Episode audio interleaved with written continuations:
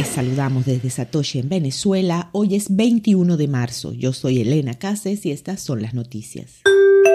Incidente de seguridad de HubSpot del 18 de marzo.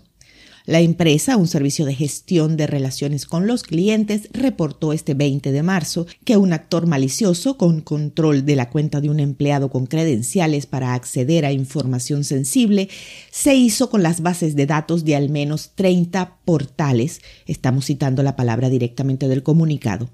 El ataque parece haber estado dirigido a empresas involucradas con criptomonedas.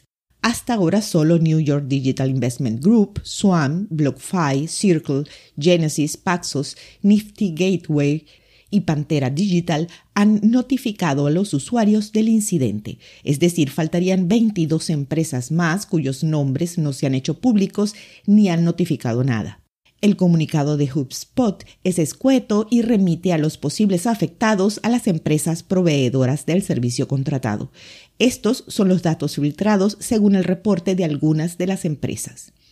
De los clientes de Swan Bitcoin, nombres, correos electrónicos, tipos de cuenta, número de teléfono y nombre de las empresas. De los clientes de BlockFi y New York Digital Investment Group, nombres, correos electrónicos y números de teléfono. Goldman Sachs realiza el primer comercio de opciones over the counter con criptoactivos.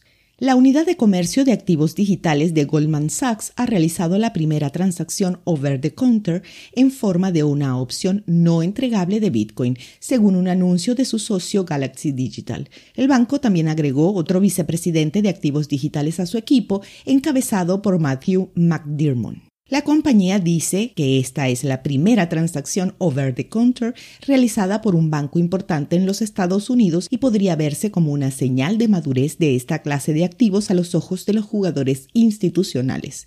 La financiera se está sumergiendo profundamente en las criptomonedas después de reiniciar su mesa de negociación de Bitcoin en marzo del año pasado.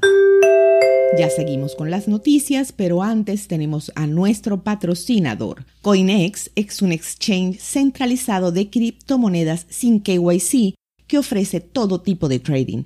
Cuenta con servicios como transferencias entre usuarios y un novedoso Automator Market Maker en la descripción tendrán un link de referidos con sus redes sociales y su comunidad oficial hispana en Telegram para que se unan. Semanalmente se realizan sesiones de Ask Me Anything con diversos proyectos donde se reparten al menos 250 dólares en premios. Gracias a Coinex por apoyar a Elbit.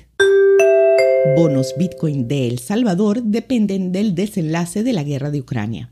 El lanzamiento de los bonos EBB1 de El Salvador se concretaría durante la semana que finalizó ayer, aunque el ministro de Hacienda Alejandro Zelaya había señalado antes que todo depende de la guerra de Ucrania, según información de Reuters.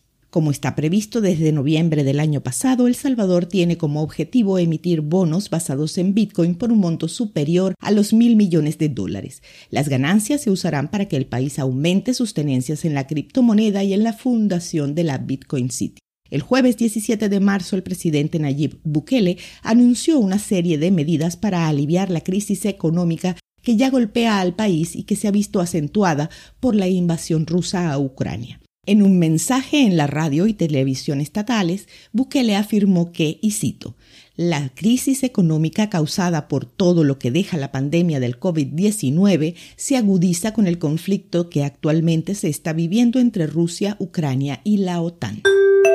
A mediodía de hoy, el precio de Bitcoin estaba en más de 41 mil dólares con una variación a la baja en 24 horas de poco más del 0%. El hash rate es de 218 exahashes por segundo. Esto fue el Bit desde Satoshi en Venezuela.